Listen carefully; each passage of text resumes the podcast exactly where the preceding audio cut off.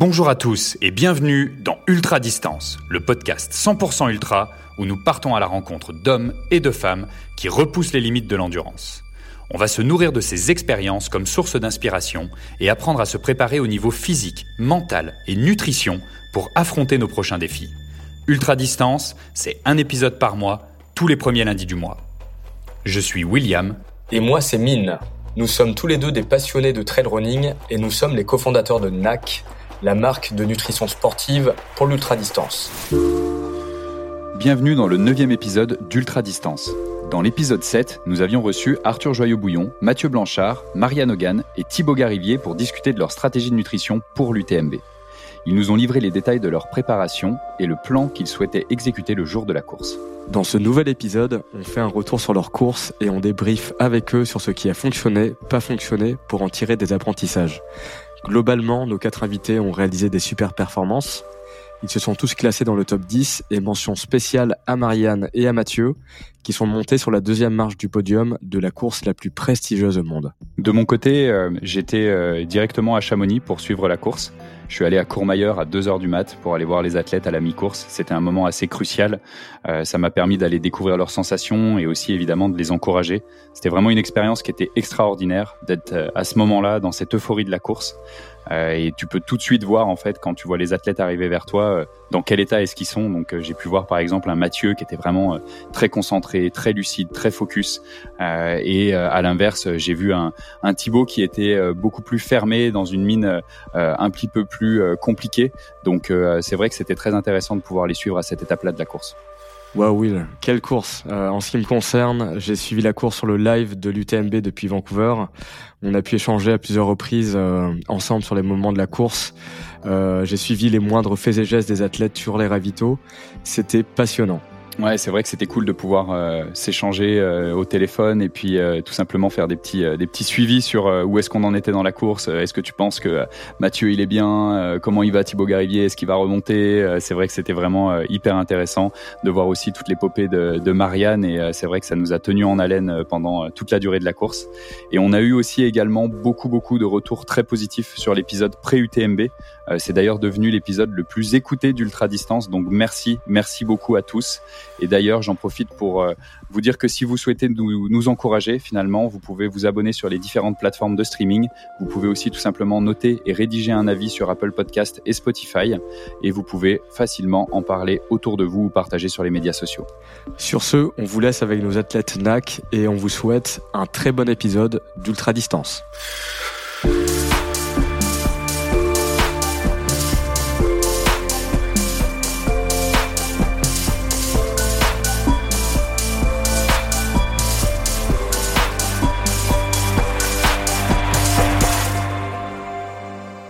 Pour notre premier invité, on est heureux d'accueillir donc Mathieu Blanchard qui a fini donc euh, à une exceptionnelle deuxième place en 19h54 à l'UTMB, euh, juste derrière Kylian. C'était une bataille exceptionnelle. Donc euh, bonjour Mathieu, on est super content de t'avoir avec Will dans le podcast. Donc est-ce que tu peux nous raconter comment s'est passée ta course? Salut Mine, salut Will, merci à nouveau pour l'accueil dans votre podcast. Toujours un plaisir de venir vous voir.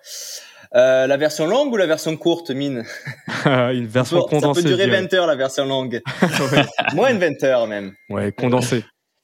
ok. Euh, bon, je vais la couper euh, en plusieurs phases. Hein. Euh, d'abord, euh, l'avant-course, hein, habituellement, euh, tu sais, toujours stressante, on va le dire, montée en pression avec voilà les partenaires qui commencent à poser des questions, ça va, ça va pas, les médias, les autres athlètes. Donc pas simple à gérer. Mais cette année, euh, j'ai eu la chance d'aller à l'UTMB avec euh, Marianne Hogan, qui est mon amie de longue date de trail, et c'est une personne qui est vraiment capable de de casser un peu euh, cette, cette pression qui peut être en pré-course. Donc ça a été vraiment un avantage.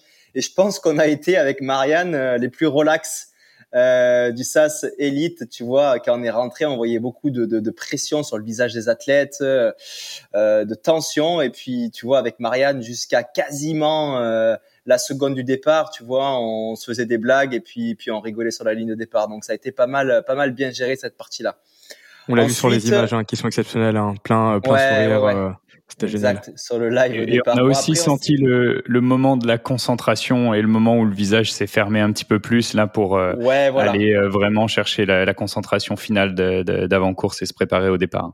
Ouais, c'est ça, tu l'as dit. Le, le, visage qui se ferme, c'est de la pure concentration pour entrer dans la, dans la bulle et absolument pas euh, du stress qui pourrait être plus, plus, plus délétère aux heures qui vont suivre. quoi. Voilà, le départ se fait. Moi, je vais, je vais couper la course disons en trois parties. Chamonix-Courmayeur, Chamonix-Courmayeur, ça fait 80 km environ, on arrive à la moitié de course. Ensuite, la deuxième partie, ce sera Courmayeur à un petit peu avant Champé quand je reprends euh, un, jeune euh, coureur euh, débutant. Et ensuite, la dernière partie, ben, de, cette, de là jusqu'à l'arrivée. La première partie jusqu'à Courmayeur, comme l'année dernière, je m'étais mis des temps de passage un petit peu plus ambitieux que l'année dernière pour aller grappiller 15 minutes euh, jusqu'à Courmayeur et ensuite de Courmayeur jusqu'à l'arrivée, l'idée était de faire une course similaire à l'année dernière. Le but final était de courir l'UTMB en 21 heures puisque j'avais fait environ 21h12 l'année dernière. En 21 heures et je m'étais dit bon, si je peux pousser un peu à la fin, idéalement passer sous la barre des 21 heures serait magnifique. Donc me voilà parti, groupe de tête, je suis super confortable. Euh, ça lead devant, je suis tout seul avec euh, Pau Capel et euh, Kylian Jornet, on est tous les trois au Capel et quelques mètres devant, mais on est tous les trois. Quand je me retourne, les autres sont un petit peu loin derrière. Et vu que je suis hyper confortable, je me mets pas de pression, euh, je fais ma course. Vient la première montée après les ouches, et puis là, euh, comme d'habitude, euh, voilà, ça commence à pousser un peu fort. Moi, je connais mes temps, mes temps de passage, je connais la course par cœur. Je les laisse aller, et puis voilà, j'arrive à Saint-Gervais, kilomètre 20, exactement dans mes temps de passage. Tout va bien, et je suis en route pour aller grappiller les minutes que j'avais prévues. Euh, contamine, premier ravitaillement assisté, c'est là que je vois Alix. Et puis c'est un moment qui est un peu stressant aussi pour moi parce que c'est là que ça va donner un petit peu la, la, la tonalité de l'assistance.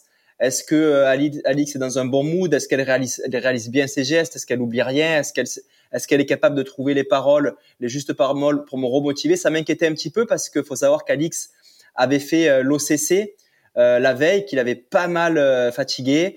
Euh, après l'OCC, elle avait pas dormi parce que ben, elle était fatiguée, elle avait mal aux jambes. Et puis là, elle allait faire à nouveau une nuit blanche. Donc c'était deux nuits blanches plus une OCC plus elle aussi avant l'OCC, elle avait pas très bien dormi, fait qu'elle était pas dans sa plus grande forme. Mais ça se passe super bien. Euh, la nuit, euh, la nuit arrive juste après les contamines, on passe la nuit au complet.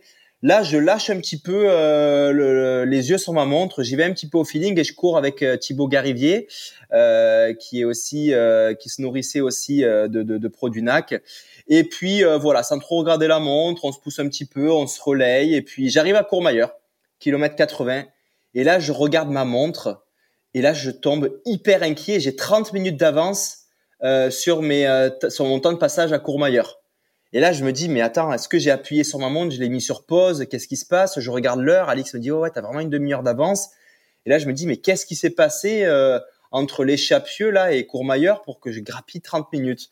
Et, euh, bon, je me souviens quand je te euh, vois à ce moment-là, justement à, à Courmayeur, là, c'est un des premiers trucs que tu me dis, c'est putain, j'ai 30 minutes d'avance, j'avais prévu juste d'aller chercher 15 minutes, et en même temps, tu étais tellement dans un état euh, de lucidité. Euh, tu m'as posé plusieurs questions sur euh, les, les, les temps devant, les, les, les personnes qui couraient devant et tout ça. C'était hallucinant de te voir à ce moment-là à quel point tu avais un focus qui était, qui était ultime. quoi. Tu captais tout, on te sentait vraiment en plein contrôle, comme si ça faisait deux kilomètres que tu étais parti. C'était incroyable. Ouais, 100%. Et c'est justement cette lucidité qui m'a permis de revenir dans ma course et me dire, Mathieu, ne t'inquiète pas. Si j'avais été euh, dans un sale état, euh, plus 30 minutes d'avance, là, j'aurais pu confirmer le fait que j'avais fait une erreur et que j'allais le payer très cher par la suite.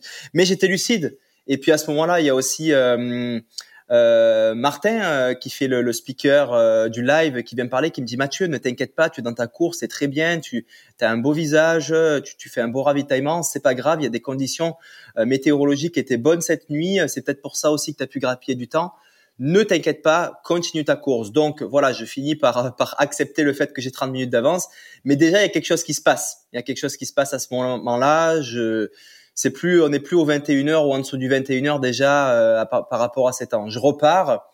La nuit se fait, euh, je, je, après Courmayeur, je monte jusqu'à Berton, une montée très sèche, euh, voilà. Et puis un long 10 km vallonné là, assez plat, qui va nous amener au pied du Grand Col Ferré. Là, je rattrape Tom Evans et Zach Miller qui courent ensemble, qui font la nuit ensemble mais je les rattrape à une vitesse, on dirait euh, un TGV euh, qui double un petit train, tu vois. Mm. Et donc, euh, encore une fois, là, quand j'arrive derrière eux, je me dis, euh, euh, attends, mais est-ce que je suis trop vite ou est-ce que c'est eux qui sont trop lents? C'est des questions qu'on se pose parce que c'est quand même pas des athlètes de, de, de, moindre expérience, c'est des athlètes de très haut niveau. voilà, donc je me pose des questions, mais, mais même chose qu'à Courmayeur, je me sens si bien que je passe à côté, je leur je leur dis un petit euh, good job, continuez, et puis euh, voilà, et je continue ma route à mon rythme. Et donc là, ça me fait passer est-ce qu'ils essaient de, De, te suivre ou pas? Est-ce qu'ils essaient pas de du tout, pas du tout. Je fais un petit peu ma, ma, ma ce qu'il faut faire aussi quand on attaque euh, en vélo, en natation, dans les sports d'endurance, c'est-à-dire que quand tu t'approches, tu commences à ralentir un petit peu, tu, commences à être sûr de bien récupérer musculairement et au niveau cardiovasculaire. Et puis quand tu décides de doubler, tu doubles franchement pour être sûr qu'ils t'accrochent pas, tu vois. Et si tu fais ça, en général, euh, en général, ça accroche pas. Et c'est ce que je fais. Ils essayent même pas d'accrocher, tu vois. Donc euh, là, ça me fait passer en troisième position. Et là, je me dis, attends, Mathieu, t'es même pas au kilomètre 100. Euh, t'es déjà en troisième position euh, virtuelle hein, de l'UTMB. C'est quand même assez tôt dans la course. Et les deux euh, petits coureurs qui sont devant toi, euh, c'est ni plus ni moins que hmm. Jim Wamsley et Kylian Jornet, quoi. Avec les troisièmes de l'UTMB à chasser ces deux gars-là. Euh, voilà, moi je suis, moi aujourd'hui, dans cette course, j'ai pas encore, le Mathieu Blanchard n'a pas encore euh, la confiance et l'expérience pour accepter le fait qu'il peut être à cette position.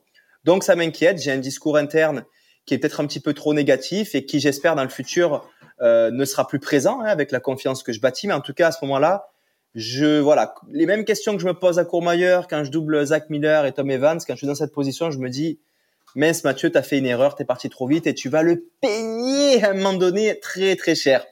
Mais voilà je me je finis par conclure bah écoute tu te sens bien t'as une bonne lucidité. Allez hop on continue.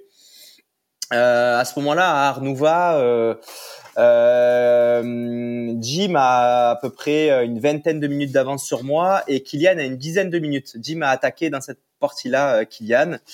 Donc, écoute, je continue, euh, je fais la montée, euh, je redescends. Quand j'arrive à la Foulie, euh, Jim a toujours 20 minutes, donc c'est la c'est après 100 km la Foulie en bas du Grand Col Ferré, on est à peu près au kilomètre 110. Euh, Jim a toujours 20 minutes, donc ce qui fait qu'on a le même rythme. Et Kylian a perdu un petit peu, il est peut-être à 8 minutes de moi. Donc là, je me dis, ouh, c'est bien parce que la montée de Grand Col plus la descente, euh, j'ai grappillé trois minutes sur Kylian, donc euh, ben, je vais bien quoi. Et là, euh, et là, on va bientôt rentrer dans la deuxième. pardon, non, on est toujours dans la deuxième partie de course. Excusez-moi. Et là, je rattrape Kylian dans la partie entre La Foulie et Champé, qui est un faux plat descendant où où Jim Wamsley, c'est c'est censé être sa force. Je vous le dis maintenant parce que parce que ça va ça va être important cette information pour la suite de l'histoire. Donc un faux plat descendant sur de la route, c'est c'est sa force. Là, quelques kilomètres plus loin, avant même d'attaquer la montée qui va nous, monter, nous mener à ce ravitaillement euh, du 130e kilomètre de Champé, je rattrape Kilian un petit peu de la même manière que Zach Miller et Tom Evans. Je le vois au bout d'une ligne droite et je le rattrape quasiment à un claquement de doigts, un claquement de doigts, quoi, à une vitesse. Euh, j'ai même l'impression qu'il marche quand je le vois au loin. Et euh, voilà, quand j'arrive à côté de lui, euh, c'est une histoire que j'ai déjà racontée, mais que je raconte à, nouveau. J'avais deux possibilités. La première, c'est de faire ce que j'ai fait à Tom Evans et Zach Miller, ralentir un petit peu et mettre une énorme mine quand je lui passe à côté pour lui casser le moral, sachant que je venais je venais d'avoir l'information qu'il venait d'annoncer. Euh, donc c'était à mon team manager euh, Greg Vollet euh, quelques quelques minutes avant. Euh, Greg m'attendait, puis il avait passé Kylian. Kylian lui a dit Greg, je suis trop mal, j'arrête à champer.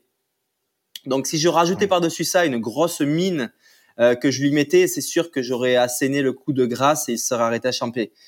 Kylian, c'est Kylian, c'est le gars euh, qui m'a fait découvrir le trail, c'est les toutes premières vidéos de trail que j'ai vues, c'est les tout premiers livres que j'ai lus. Voilà, moi j'ose le dire, j'ai j'ai pas d'ego pour dire que c'est mon c'est c'est mon idole et c'est comme comme beaucoup de, de de trailers, il m'a beaucoup inspiré dans la performance, dans les aventures qu'il fait aussi et moi l'aventure confinée euh, que j'ai fait que vous avez soutenu aussi, c'est un peu grâce à Kylian aussi quand j'ai vu qu'il y avait autre chose à faire que des courses cadrées avec des arches et des ravitaillements, on peut aussi aller faire des aventures hors course.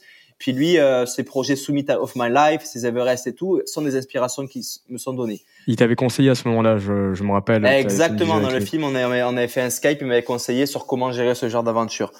Bref, tout ça pour dire que je me suis pas senti de, de m'arrêter, lui mettre une mine euh, et lui, lui faire ce coup de grâce. J'ai préféré arriver à ses côtés et discuter avec lui pour tenter de, de, de d'un petit peu le, le, le, remotiver, le remobiliser euh, sur sa course.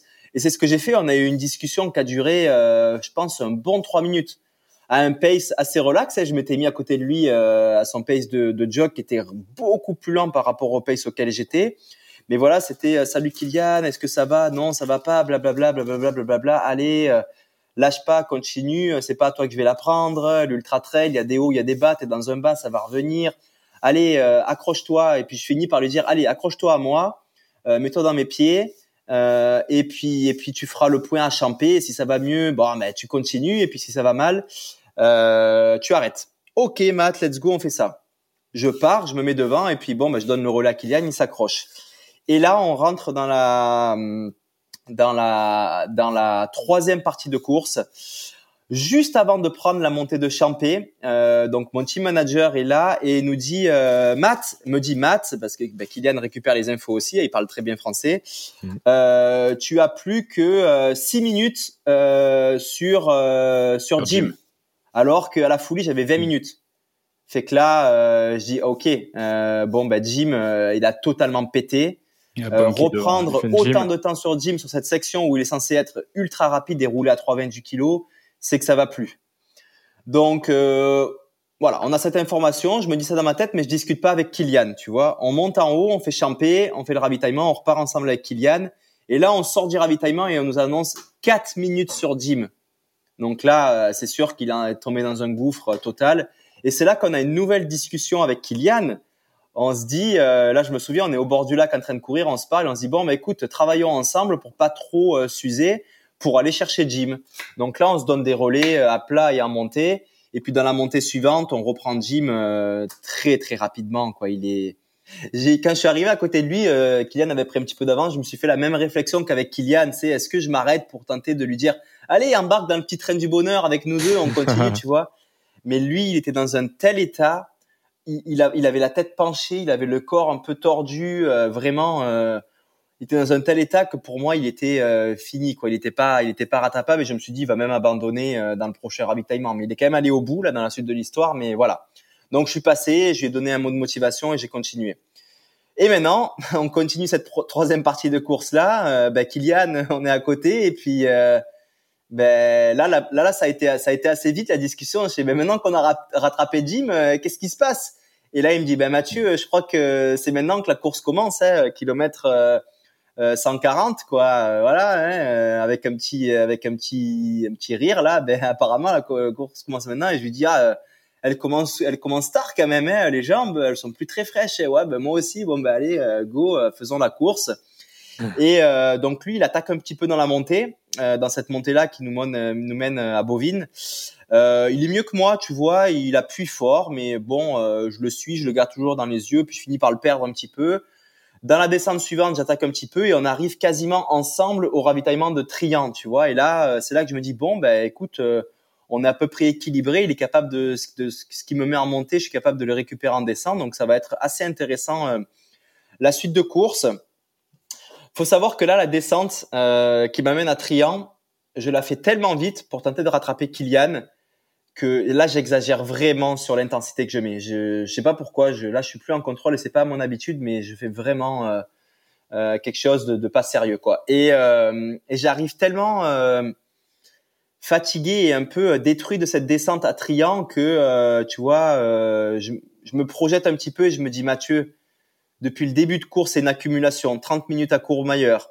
Tu, tu, tu doubles euh, Tom et Zach, tu t'accélères, tu, fais cette descente à fond, tu fais n'importe quoi et tu vas le payer, tu vas pas arriver à l'arrivée. Toutes ces pensées négatives que j'ai avant d'entrer dans le ravitaillement me font un peu perdre mes moyens, tu vois, genre dans le ravitaillement et puis là j'ai la gorge qui se serre, j'ai les sanglots qui arrivent parce que euh, je suis en train de me dire que oui c'est bien, je suis à Trian, je suis deuxième, je suis avec Kylian, mais je vais pas aller au bout de la course. Et je sais pas pourquoi de me dire ça euh, avec la, la, sensibilité et le fleur de peau que tu peux avoir là. Euh, ben, je me mets à pleurer. Bon, et heureusement qu'Alix est là et puis on entend dans le podcast.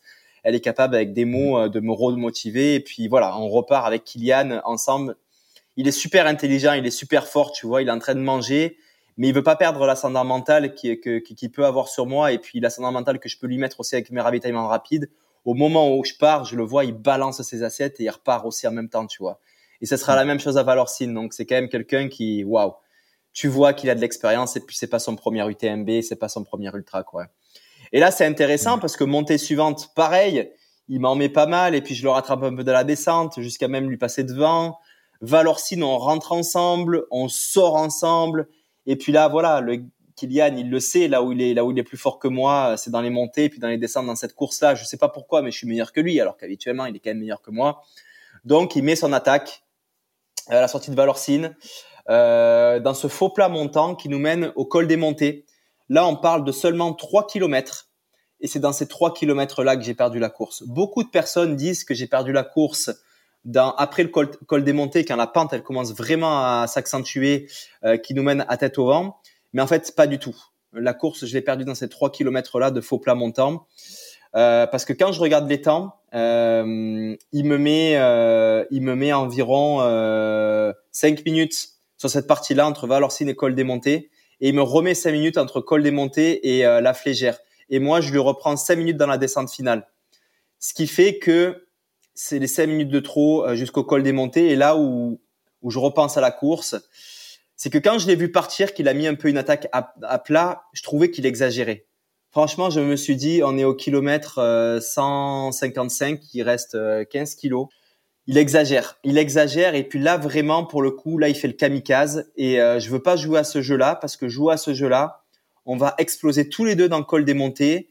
derrière, franchement, j'essayais d'avoir de l'information sur ce qui se passait derrière. C'était pas très clair. Je savais que Tom Evans remontait super fort sur Jim Wamsley, mais que, que c'était toujours Jim. Et je me suis dit, tu vois pas qu'on pète dans, dans la montée euh, suivante euh, et qu'on se retrouve tous les deux à devoir abandonner ou finir euh, pas dans le top 2. Donc, je me dis, ok, je le laisse partir. Et de toute façon, après, dans la montée, on sera à peu près pareil. Je le rattraperai dans la descente. Mais le fait de le perdre des yeux, il m'en a trop mis. Quoi. Il m'a mis 5 minutes là et 5 minutes sur 3-4 kilomètres. C'est vraiment quasiment plus d'une minute par kilomètre. C'est énorme. Mmh. Là où je regrette, c'est que j'avais quand même cette énergie de le suivre mais que j'ai joué un peu la carte de la sécurité et puis peut-être que l'expérience et la confiance me permettra plus tard d'aller chercher euh, cette attaque là tu vois mais bref euh, monter euh, la montée commence voilà je suis quand même dans le dur je monte efficacement mais je sens que la, la, la, la puissance que je peux mettre dans mes muscles n'est plus trop là mais je suis quand même efficace parce qu'au final euh, le col des montées jusqu'à la flégère je le fais à peu près enfin Kylian me rajoute un 5 minutes tu vois donc c'est pas énorme et euh, voilà, arrive la flégère, euh, descente finale. Je sais qu'il a 10 minutes d'avance, ça va être très compliqué de le rattraper. Euh, j'apprends, euh, j'apprends très vite en commençant la descente que je suis dans les temps pour aller faire euh, casser la barre mythique et impossible des 20 heures. C'était pas du tout un objectif puisque c'était 21 heures. Et puis c'est quelqu'un sur le bord de la route qui, ouais, qui te dit hey, tout de suite dans la descente et vraiment heureusement que cette personne était là. Hein. Heureusement que cette personne était là parce que quand on m'a dit à la flégère 10 minutes sur Kylian, j'ai dit ok c'est bon la descente je vais la je vais la faire en contrôle, je vais pas faire le fou euh, pour pour arriver, je serai deuxième sans problème, tu vois. Et là euh, tout de suite le gars me dit ça et ça fait que j'ai mis euh, j'ai mis euh, une intensité mais monumentale sur cette dernière descente, à prendre des, des énormes risques qui l'année dernière j'aurais pas pris parce que l'année dernière j'avais fait un petit peu pareil pour tenter de revenir sur Aurélien Dunampalaz mais euh, je commençais à faire des erreurs, petite chute, je suis qui, je suis qui se tournait. J'avais dit, ok, non, Mathieu, tu as un podium, arrête de faire n'importe quoi, va chercher ta troisième position, c'est super. Mais cette année, je sais pas pourquoi, euh, tu vois, la deuxième place était beau, mais j'étais prêt à prendre des risques pour aller chercher pour aller chercher quelque chose de plus parce que le podium, je l'avais déjà fait.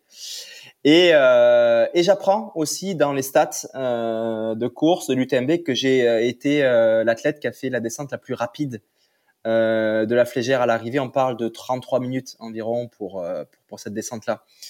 Et euh, voilà, donc quand j'arrive en bas, que j'arrive à la route, je suis encore à quelques kilomètres de l'arrivée, je regarde ma montre, 19h50, et je me souviens qu'il y a encore toute la rivière, l'arbre allongé, quelques virages droite-gauche, droite-gauche, la ville, la foule qui te bloque un petit peu. Et là, j'ai dit, tu vois pas que je fasse 20 heures et une seconde? et que là, j'ai dit, OK, euh, t'arrêtes de trop regarder ta montre. Et là, tu te mets un sprint jusqu'à l'arrivée. Mathieu, tu dois avoir aucun regret quand tu arrives à la ligne d'arrivée que si tu fais 20 heures et une seconde, de te dire que tu n'auras pas tout donné, tu vois. Donc là, j'ai tapé mon sprint, j'ai éteint le cerveau et je suis allé jusqu'au bout. Et puis finalement, j'ai fait 19h54, tu vois. Donc j'avais j'avais la marge de 6 minutes, mais mais tu vois, je voulais pas prendre le risque. Donc voilà, voilà l'histoire de l'UTMB. Et puis tu vois, beaucoup me posent la question est-ce que tu regrettes de pas avoir mis ta mine à à Kilian au kilomètre 100, 100, 130, un peu avant le 130. Et, je, et puis maintenant, tu sais, je suis un peu, petit peu plus à froid et je le dis et je le redis, non, je regrette absolument pas. Il y a à refaire. Je referai exactement la même course. Parce que si tu me dis, Mathieu, entre qu'est-ce que tu préfères entre finir premier à l'UTMB ou finir deuxième en partageant 50 km de fight avec Kylian mmh. Jornet qui est ton idole, je prends la seconde option de loin et je la reprendrai si c'était à refaire. C'est super beau et c'est euh, l'esprit du trail aussi. C'est euh, ça qui est, qui est magnifique. Et, puis, et, puis, et euh, puis, in fine, tu vois, moi, je vois aussi ma carrière sur du long terme. Mm. Tu vois, j'ai connu une progression assez assez rapide et tu vois réaliser ces performances là après un peu plus de cinq ans de pratique d'ultra trail, je suis déjà très satisfait et j'ai encore du temps euh, s'il le faut pour préparer et éventuellement envisager l'idée d'aller gagner l'UTMB. Et c'est pas c'est pas le seul euh, record que tu as battu là de, de, casser la barre euh, mythique des 20 heures, mais il y a un autre record qui est hyper intéressant et dont on parle énormément, c'est le temps que tu passes au ravitaillement, un total de 11 minutes en fait sur la, la totalité de la course. Quand tu vois que quelqu'un d'expérimenté comme Kylian doit passer à peu près 16 minutes et un gym genre 24 minutes, est-ce que tu peux nous parler un petit peu de tu vois de cette de cette approche là de comment tu l'as mise en place, travaillée, et puis euh, après ça de comment euh, comment elle s'exécute exactement euh, pour être capable d'avaler un, un, grand nombre de calories en fait aussi sur sur le ravitaillement, mais dans un temps record? Bien sûr. Moi, j'ai en fait, d'un point de vue général, j'ai une approche très scientifique de mon sport. Tu vois, je vois ça comme, je l'avais dit dans mon, mon, podcast, tu vois, un petit peu comme une euh, table de mixage de DJ avec plein de petits boutons euh, sur lesquels euh, j'essaie de jouer pour optimiser ma performance.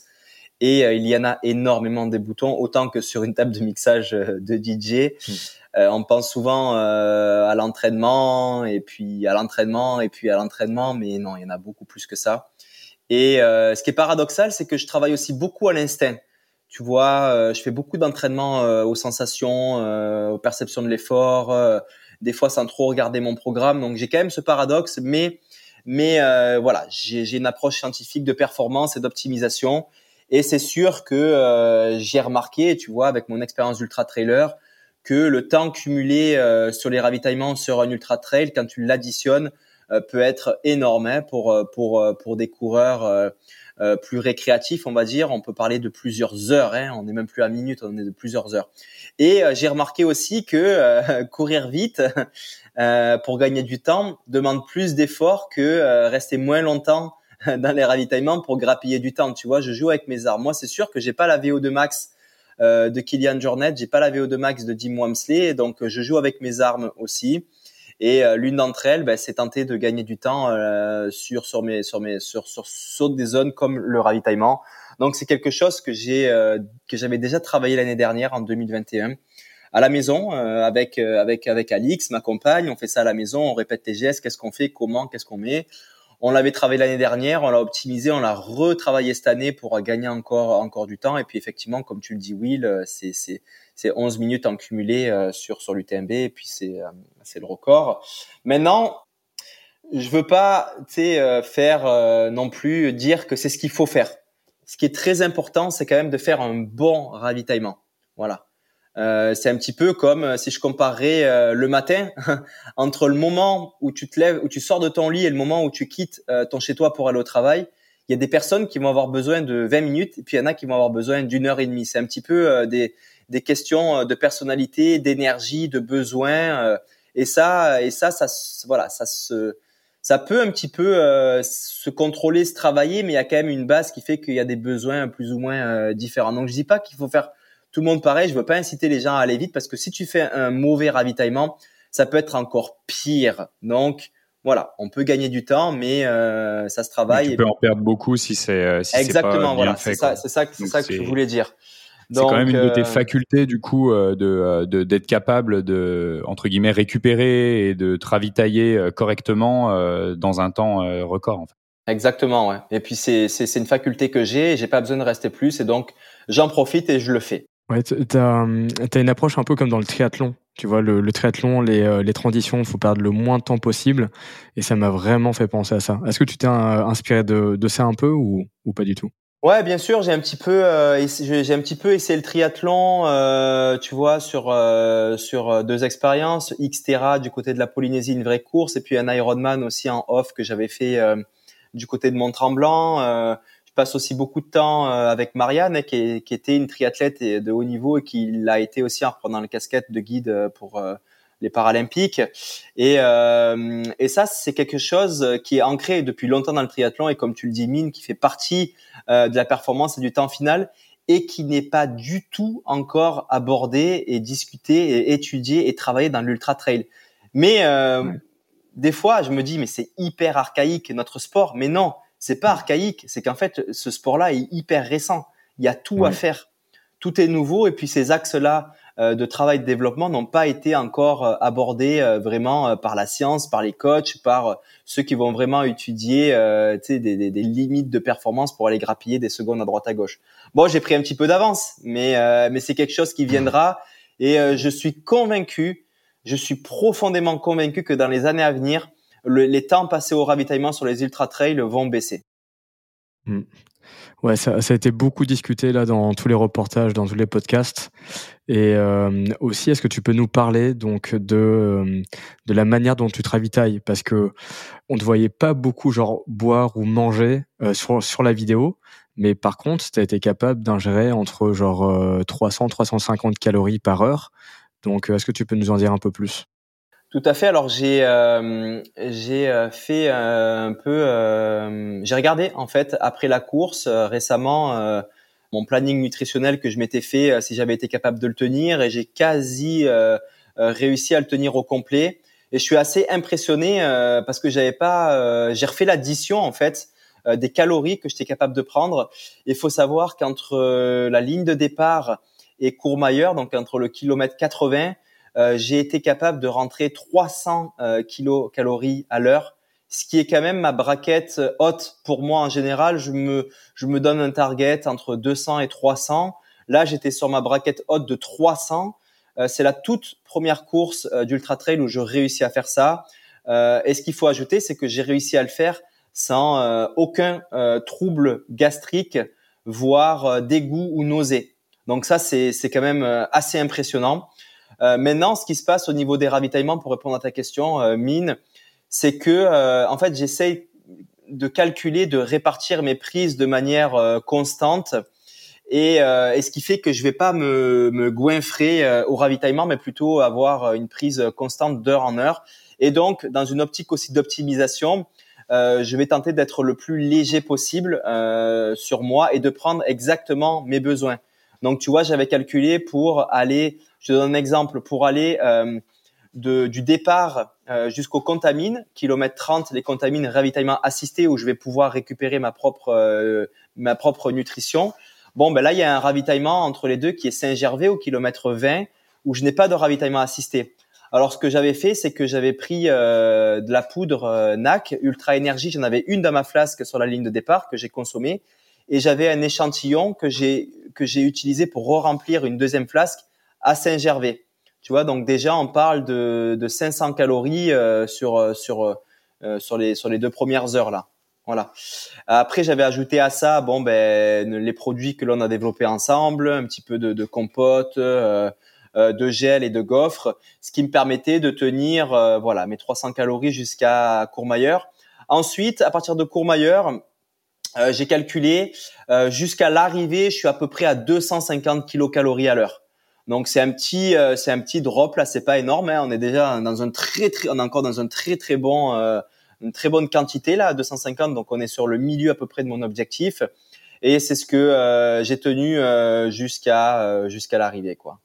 Et est-ce que tu as eu un, un, changement, tu vois, dans la, dans la manière de te nourrir, tu vois, par exemple, entre la balance de ce que tu prenais en solide versus, tu vois, liquide ou semi-liquide dans, dans tes apports caloriques, en fait, au travers de la course? Alors, euh, côté solide, le seul solide que j'ai consommé, c'est des gaufres, des gaufres NAC, euh, jusqu'à euh, Courmayeur. je dirais. J'en avais à peu près, j'ai dû en consommer 4, 4 ou 5 à peu près, je sais plus exactement. À partir de Courmayeur, je suis passé vraiment seulement en liquide, semi-liquide. Donc semi-liquide, on parle de la compote euh, NAC et puis euh, de ma purée euh, personnelle qu'on concocte euh, le, le, le, jour même ou la veille à base de à base de patates douces. Donc euh, voilà, après je suis passé là-dessus jusqu'à jusqu'à l'arrivée et puis puis j'ai pas et cette purée, tu la prends que que au ravito assisté. Tout à fait. Qu'au ravitaillement assisté, j'avais évoqué l'éventualité d'en prendre dans des poches réutilisables, tu vois.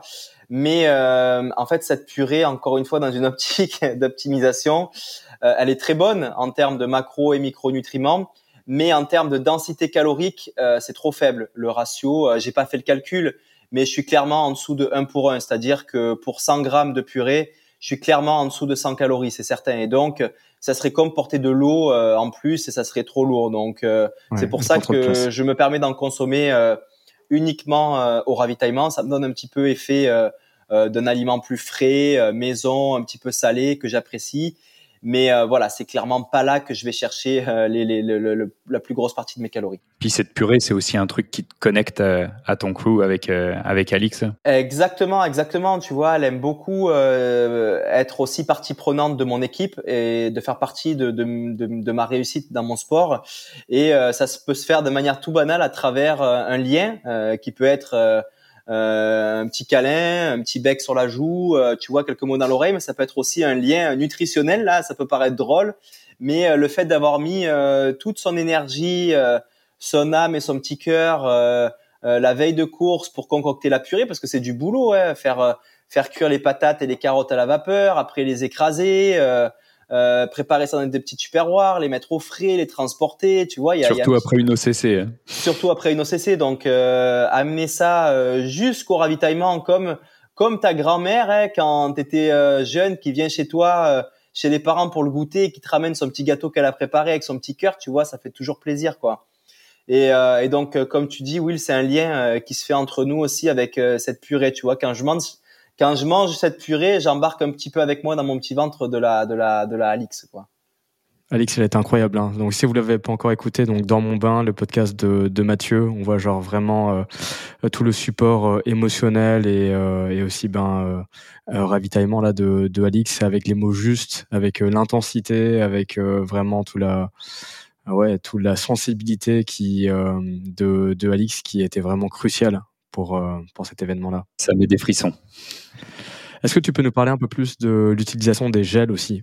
Euh, parce que tu, tu, nous disais donc euh, le podcast on l'a tourné avant que tu prenais que tu comptais prendre les gels surtout pour un petit coup de boost avant des montées. Est-ce que tu l'as utilisé comme ça au final? Oui, donc j'ai utilisé les gels qu'on a sur lesquels on a travaillé ensemble, hein, que l'on a développé dans une flasque réutilisable de 150 millilitres donc c'est sûr que là, en termes de calories, euh, je partais avec euh, beaucoup de calories. Les gels, euh, c'est un produit pour moi aujourd'hui qui est très complexe. C'est très complexe parce que c'est une bombe calorique. Là, en termes de ratio poids-calories, on est sur du record. Et je trouve qu'aujourd'hui, les athlètes sont durs avec les marques qui proposent des gels. Alors c'est sûr qu'il y a des gels, on va se le dire, qui sont pas de qualité, qui sont pourris, je vais le dire. Mais il y a aussi des gels qui sont de très bonne qualité et qui sont composés de bons produits. Mais les athlètes, euh, certains athlètes qui vont avoir des troubles gastriques, voire vomir, vont mettre ça sur la qualité du produit. Et là, je suis pas d'accord. C'est juste que dans notre vie de tous les jours, on n'est clairement pas habitué à manger des aliments qui ont un ratio poids-calories aussi fort et euh, l'effet augmente encore plus euh, sous l'effort et sous la fatigue lorsque lorsque voilà le sang est occupé à aller nourrir nos muscles et un petit peu moins notre système digestif. Donc il faut faire très attention avec les gels. Il faut s'entraîner avec et il faut avoir des gels de très bonne qualité. Moi, les gels qu'on a développés ensemble, je sais qu'ils sont de très bonne qualité parce que j'étais dans le processus de développement, donc j'avais entièrement confiance là-dessus. Maintenant, euh, sur la capacité à le prendre à l'effort, j'avais confiance aussi parce que je les avais testés à l'entraînement. Mais euh, ça reste que je pense que dans toutes mes courses d'ultra trail euh, dans le futur, j'en ferai jamais ma source d'approvisionnement principale parce qu'il y a un risque. Voilà, il y a un risque à cause de ce ratio euh, poids-calories qui fait que tu peux te mettre dans le trouble gastrique même si le produit est de qualité. Mais voilà, le gel, pour moi, je le prends comme le petit plus pour compléter les calories qui me manquent par rapport aux autres produits que j'arrive pas euh, à consommer. Ça, c'est la première chose. Et la deuxième, c'est euh, voilà, au pied d'une montée, quand je vois qu'il y a une grosse montée qui va arriver un petit peu raide, mettre un petit coup, une petite gorgée de gel va te donner euh, une énergie qui va venir assez rapidement pour répondre à la demande. Je vais en rajouter une petite troisième. S'il y a une sensation d'énergie, un peu d'hypo qui commence, d'hypoglycémie qui commence, une grosse baisse d'énergie, le gel peut être aussi euh, quelque chose qui va te sauver euh, beaucoup plus vite que notre aliment. Donc c'est un petit peu dans cette optique-là euh, que j'ai ce gel sur moi. Et en fait, j'avais cette petite flasque de 150 millilitres remplie de gel. Mais lorsque j'arrivais au ravitaillement assisté, j'avais dit à Alix de me les remplacer. mais jamais je l'avais vidé, tu vois. J'étais jamais allé au bout parce que voilà, je l'utilisais en complément. Et puis, et puis je pense que c'est une bonne c'est une bonne stratégie. Je suis encore en train d'y réfléchir, mais d'avoir cette euh, ce petit 150 millilitres là de gel euh, que j'utilise en, complément ou, ou voilà pour euh, pour répondre à la demande que j'ai que j'ai décrite avant là. Mais c'est comme ça que je l'ai utilisé et puis et puis voilà j'ai j'ai eu aucun trouble, aucun aucun dégoût dégoût avec l'utilisation de ce gel là. Tu as une autre, une autre utilisation aussi euh, pour laquelle euh, tu le fais, c'est euh, potentiellement l'utilisation de la caféine quand tu veux aller chercher un extra boost aussi sur, sur la caféine. Si ton gel a un apport caféiné, ça peut être aussi intéressant d'aller chercher de la caféine par Exactement. la caféine, aujourd'hui, on peut aller la chercher dans différents aliments. je pense que ça existe même dans le solide. Ah ben oui, dans les bars, ben oui, dans les bars, les bars, les bars, on fait ça mais comme j'en consomme pas, euh, c'était pas le, bon apport. Il existe aussi la possibilité de prendre des, euh, de la caféine sous forme de, de gélules. Mais là, euh, deux choses. La première, prendre des gélules. Je sais pas pourquoi, mais c'est c'est c'est ça. Être en course et gober des gélules, même si c'est pas des, même si c'est juste des bonbons, tu vois, ça me donne la sensation de de d'avoir un comportement qui est pas, je sais pas, j'aime pas ça, tu vois et puis en plus, mm. voilà, très éthique, c'est ça.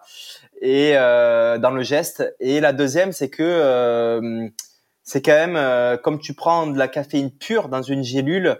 J'ai toujours peur quand tu prends des quantités comme ça extrêmes de la réaction que peut avoir le corps dans des moments où il est déjà en difficulté. Donc j'évite. Je préfère le prendre avec un gel, c'est le plus facile parce qu'il va être la caféine va être diluée avec un petit peu euh, d'autres euh, éléments qui vont rendre euh, l'absorption de la caféine plus plus lente. Donc ouais, c'est ce que je fais. Et, et donc dans une course type UTMB où on commence par la nuit, euh, pour tenter de rester un petit peu sur mon cycle circadien et puis déjà que le corps est pas mal euh, amoché d'avoir subi une nuit blanche, mais je vais commencer ma consommation de caféine au matin vers 5-6 heures du mat, tout comme je ferai euh, durant ma vie de tous les jours. Euh, et donc c'est ce que j'ai fait. C'était à peu près euh, dans la descente de après Grand Col Ferré où les premières lueurs commencent à arriver, où j'ai pris mon premier gel caféiné. Et il faut savoir que ben moi j'avais arrêté la caféine, je sais pas, trois mois avant l'UTMB. Bon, j'avais repris deux trois cafés par-ci par-là, mais j'avais drastiquement arrêté à ne plus en consommer à tous les jours. Et euh, quand j'ai pris ce premier gel, euh, c'est sûr que ça m'a donné un petit boost et ça réveille quoi. L'effet de la caféine n'est pas négligeable euh, sur la performance et puis et puis donc c'est ça. Et il y a un autre point que je trouve intéressant, euh, Matt, c'est que dans, donc dans toute ta nutrition, en fait, euh, sur euh, l'UTMB, tu t'as pas du tout mangé de, de bar, alors que tu es un gros consommateur de bar à l'entraînement. comment tu comment tu fais le pont un petit peu dans tout ça, en sachant que c'est une, un de tes carburants principaux justement sur sur le training et que tu que tu n'en manges pas, pendant la course. Et pour quelles raisons finalement c'est le cas? Alors c'est vrai qu'à l'entraînement, euh, je consomme beaucoup plus, d'ailleurs quasiment que des bars, plus des gaufres, mais je pense que c'est euh, 90% euh, euh, de, de bars et 10% de gaufres. Et puis dans des trainings spécifiques, je vais, je vais mettre les gels et les compotes, mais sinon je les prends jamais, tu vois, les gels et les compotes. La raison est simple, c'est que ça c'est encore très individualisé et personnel. Moi, à partir d'une certaine intensité dans ma bouche, je sais pas si c'est pour tout le monde pareil, mais euh, mais il se passe quelque chose au niveau euh, salivaire, au niveau euh, sensation, que quand je mets une barre et que j'essaie de la, la, la, la, manger, à partir d'une certaine intensité, je suis plus capable. La barre, je la mâche et on dirait que, que la salive qui se met autour pour pouvoir l'avaler, elle se met pas et j'arrive pas à l'avaler, tu vois. Euh, comme quand t'es petit, quand on te donne un médicament à avaler, qu'on te dit avale-le, mais tu arrives pas, tu vois. Euh, tu arrives pas, tu arrives pas. Donc euh, voilà, je pense que c'est une question d'intensité et, euh, et, il faudrait que je descende en course beaucoup euh, mon intensité pour être capable de, de, de rentrer mes barres. Donc euh, voilà, c'est pas un problème parce que parce que je réussis euh, à trouver euh, d'autres aliments qui passent dans les gaufres et pourtant c'est solide aussi. Hein. J'ai réussi à, à les rentrer. Peut-être qu'elles se diluent mieux, la structure chimique, je ne sais pas. Mais en, tout cas, ce qui est important aussi, c'est l'état de satiété. Euh, qui est beaucoup plus facile à atteindre avec des barres et ce qui est toujours inquiétant en course quand on est sur euh, euh, quasiment que du liquide et semi-liquide, de pas atteindre l'état de satiété. Mais voilà, moi avec avec le liquide poudre plus les purées, un petit peu de gaufre et de gel, j'ai jamais j'ai jamais eu faim pendant mon UTMB. C'est Super intéressant. Euh, Est-ce que aussi tu as consommé du coq. C'est aussi intéressant de voir ça. On a vu par exemple Marianne qui en consomme beaucoup lors de ses ultras euh, et qui marche bien apparemment pour elle. Il y a aussi Thibaut Garivier qui en a consommé sur la première fois et qui était une erreur pour lui parce qu'il a jamais été euh, habitué à prendre du, euh, du coq sur un ultra. Donc c'est quoi ton avis euh, sur le coq, sur le coca? Alors j'ai un avis encore très personnel. Hein. Le coq, euh, on va se le dire, euh, c'est de la merde, hein, le produit. Euh, c'est ultra chimique, mmh. c'est clairement pas bon pour la santé, de par la quantité de sucre qu'il y a là-dedans, mais aussi les éléments qu'il compose. Donc, évitez de consommer ça dans la vie de tous les jours. Maintenant, la caféine aussi. Ce qui, ouais, la caféine aussi.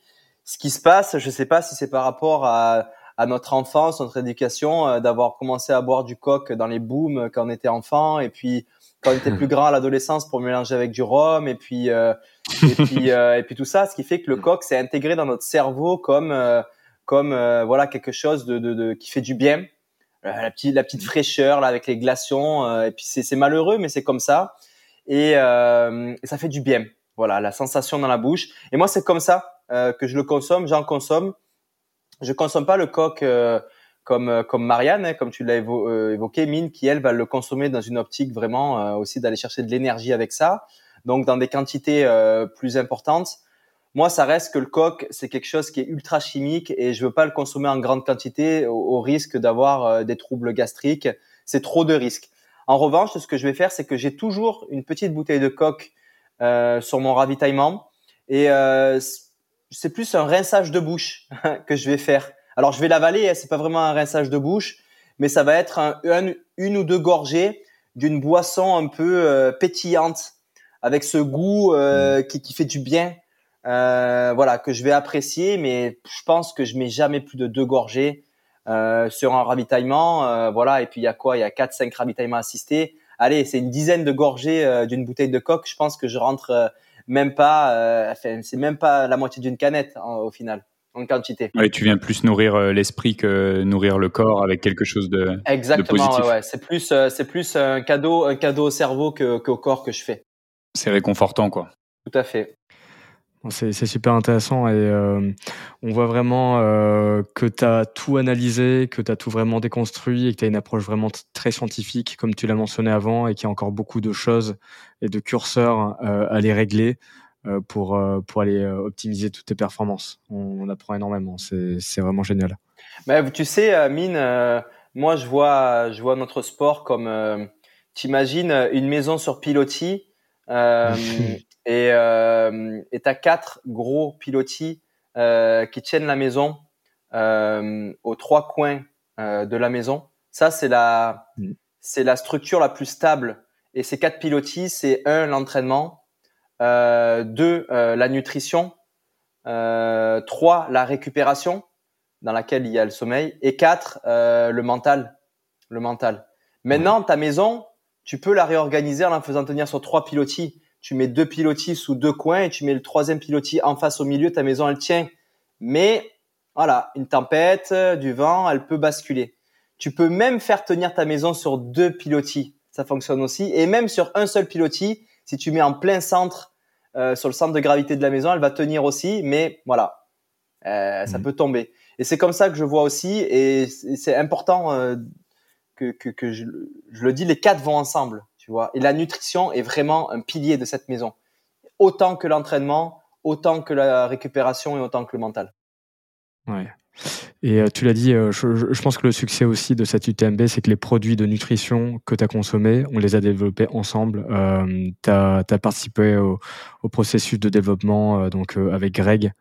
et, bien, oui, sûr. bien sûr. Et, bien sûr. et puis, ça, et puis ça sortait pas, ça sortait pas du chapeau. Il y a un petit peu d'expérience aussi, hein, de prise de recul sur ma pratique, mais il faut faire attention hein, parce que euh, l'expérience euh, crée de la croyance et la croyance hmm. parfois euh, est néfaste versus la connaissance, mais euh, a quand même son rôle à jouer euh, l'expérience. Et j'ai croisé ça avec euh, l'environnement dans lequel j'évolue. Je me passionne pour la science et puis j'évolue. au sein de, de, de, de l'organisation de la clinique du coureur, je suis entouré de nutritionnistes qui sont scientifiques, qui étudient ça, et qui m'ont donné des ratios. Ils m'ont dit, Mathieu, il faut consommer, d'après la science, peut-être ça changera un jour, mais aujourd'hui, la science dit qu'il faut consommer X grammes euh, de BCAA, X grammes de protéines, X grammes de carbohydrates, X grammes de magnésium par heure. C'est ce que je vous ai transféré, c'est ce que vous avez été capable euh, de, de, de, créer, euh, de créer, euh, voilà, expérience de tous les athlètes de la team, plus un petit peu de connaissances venant de la science pour moi, fait aujourd'hui ben, des produits euh, de qualité adaptés à, notre sport.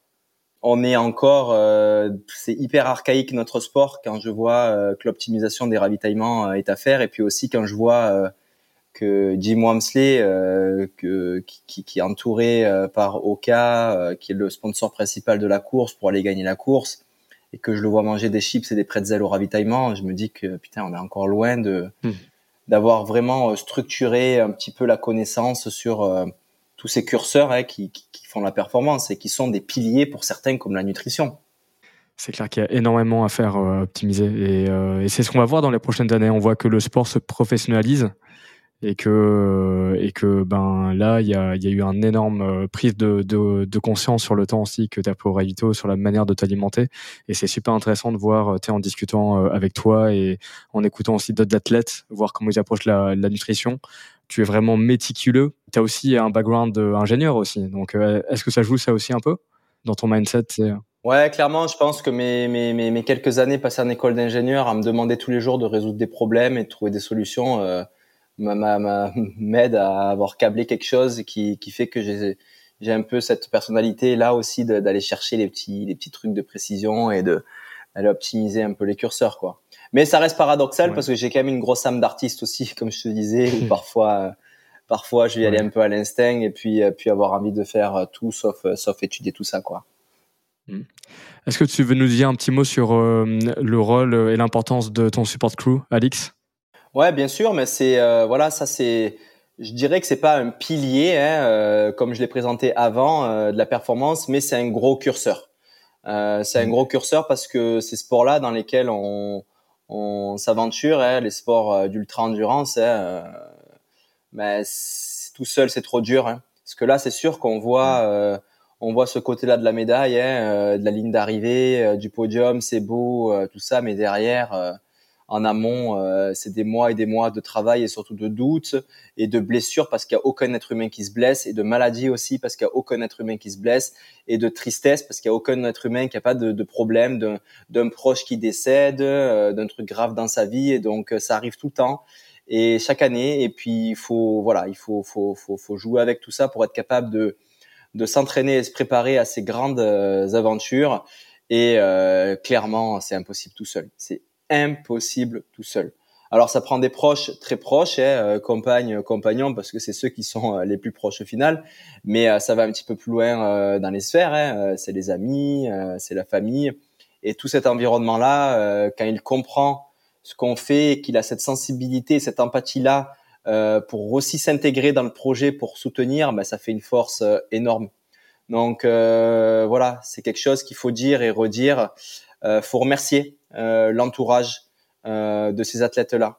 Euh, ils sont pas tout seuls, donc certains parfois ont, ont l'idée et puis de le dire, mais ceux qui oublient de le dire, bon, c'est peut-être qu'ils ont juste oublié, mais mais ils sont pas seuls.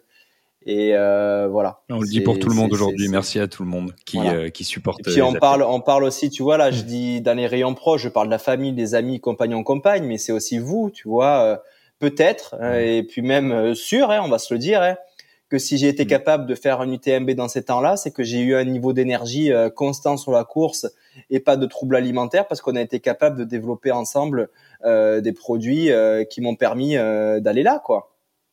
Voilà, donc c'est ça aussi, c'est ça aussi l'équipe. Et si j'avais euh, décidé de faire euh, mon UTMB euh, tout seul, sans trop penser à la nutrition, en allant acheter deux trois bars au hasard dans une dans une shop de, de sport, peut-être que ça serait pas passé comme ça.